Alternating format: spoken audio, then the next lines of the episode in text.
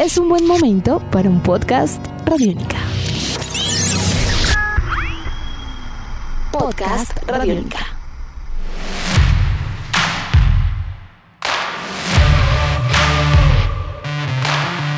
Hay un equipo en el sur del continente americano que ha venido haciendo las cosas decididamente bien hace ya varios años. No solo seduce con su juego, también levanta copas y marca diferencia como empresa y proyecto deportivo. Hoy está entre los cuatro mejores de la Copa Libertadores, aunque por regularidad y presente viene siendo el mejor de Sudamérica hace rato. River Plate es su nombre.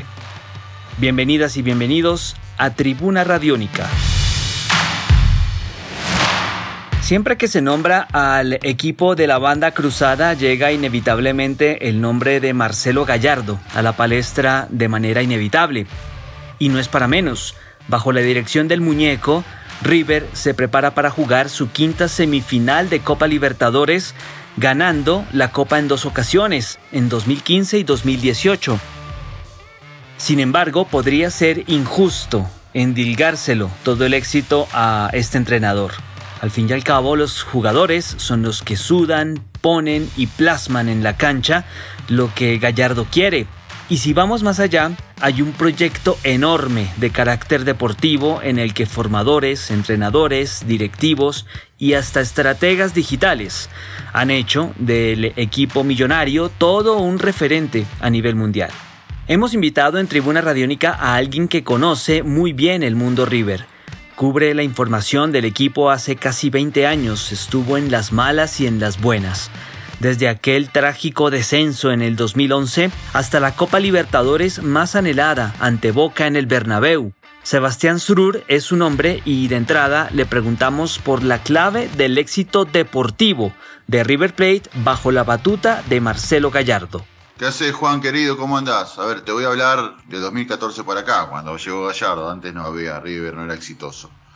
Y la clave es que Gallardo se capacitó en Europa dos años, cuando dejó Nacional, después de ser técnico campeón, debutante técnico nacional desde 2011 hasta 2012 y campeón allá. Se fue a preparar a Europa, a escuchar, a aprender, a observar los mejores entrenamientos de los equipos europeos Estuvo de 2012 a 2014, de mitad 2012 a mitad 2014 capacitándose y más su curso de técnico, más ser este, un hombre absolutamente detallista y minucioso y súper capacitado. Y bueno, siendo tan joven tiene los conocimientos de un técnico súper capaz de 60 años para mí.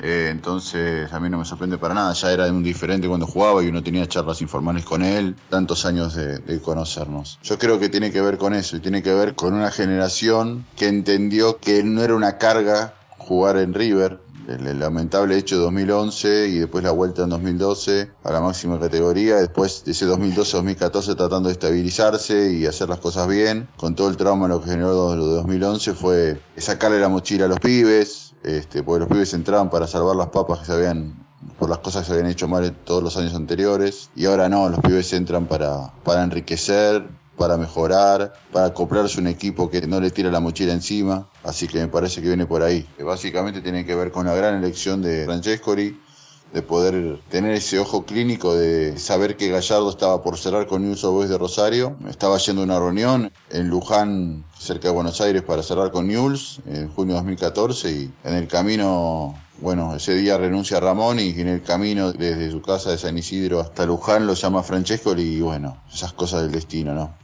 Pero creo que es por ahí, no, no es mucho más. Y después una dirigencia muy capaz y que puso en orden al club de una manera impresionante cuando River era un caos, era un cabaret directamente, con, con el expresidente que tenía, Daniel Pasarela.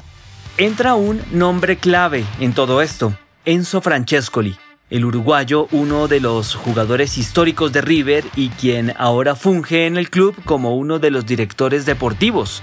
Bajo su tutela han llegado jugadores importantes y se han hecho ventas significativas que aumentan las arcas del equipo. Y como nos lo contaba Sebastián, el encargado de traer a Gallardo por detalles finales. ¿Cómo funciona y cómo analiza Sebastián Surur la política de contrataciones y venta de jugadores en River?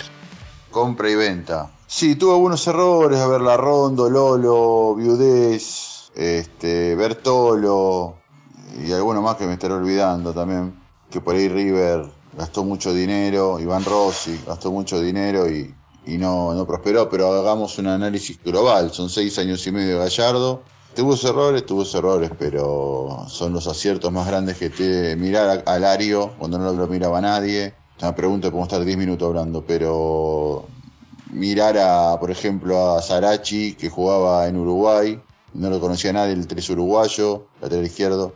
Ver a Borré, que no lo veía nadie, colgado en Atlético Madrid, jugando en Villarreal, no lo veía nadie. Qué sé yo, hay un montón de ejemplos. De traer a Casco y bancarse las críticas durante mil años y Casco ya salió adelante. El Piti y Martínez insultaban de todos lados del Monumental y terminó siendo Dios en Madrid. Por citarte algunos ejemplos. De la Cruz, de la Cruz que lo trajo de Liverpool de Uruguay, que no lo conocía nadie con 20 años y mira lo que es de la Cruz hoy por hoy. Son muchas cosas.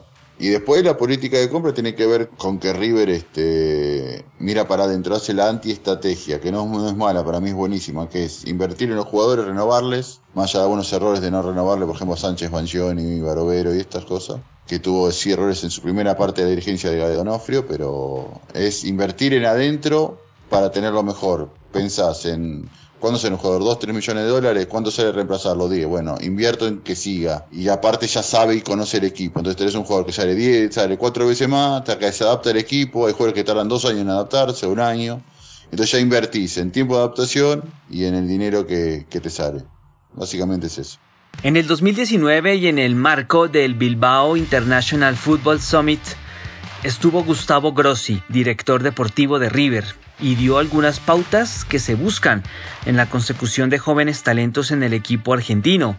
Técnica y genética, capacidad de enfrentar en el uno contra uno a su rival, también eh, se busca personalidad y por supuesto carácter. No en vano, según Grossi, entre el 80 y el 90% de los jugadores que se incorporan desde la base se encuentran debajo de la línea de pobreza y marginalidad absoluta, personas con determinación para sacar adelante a sus familias y por supuesto hacer realidad sus sueños. El proceso ha dado sus frutos, eso es irrefutable, y siempre, siempre habrán cosas por mejorar. ¿Pensará igual nuestro invitado sobre esta afirmación?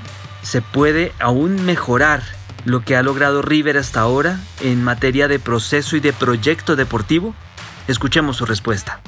¿Qué le falta a River? Nada eh, Gallardo, la gente no sabe, pero en Colombia con todo un equipo de, gente, trabaja de gente de inferiores, incluido Hernán Díaz, el famoso lateral derecho de River, entre otros que saben muchísimo. Han hace unos años abierto un complejo cerca de Buenos Aires, en Hurlingham, donde trabajan las inferiores, Pule, Riveras inferiores, y ya están subiendo muchos chicos de inferiores a jugar en primera, caso Girotti, caso Beltrán, por tirar algunos nombres que chicos que van a ir creciendo mucho. Ah, Julián Álvarez es uno más claro, Julián Álvarez es todo de Gallardo.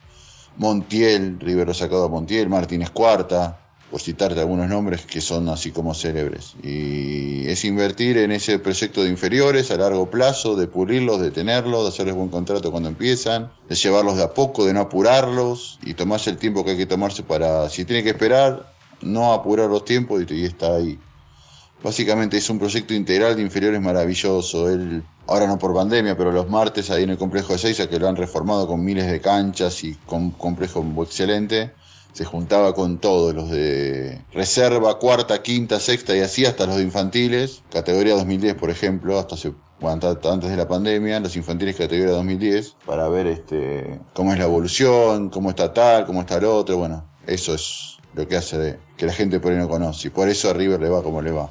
Actualmente River cuenta con Rafael Santos Borré y Jorge Carrascal, dos colombianos que han evolucionado futbolísticamente en el equipo de la banda cruzada.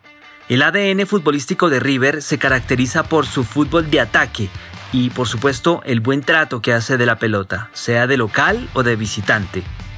Varios jugadores de nuestro país han hecho su aporte y han evolucionado en su juego y el aporte, por supuesto, valga la redundancia, de los nuestros en River es innegable.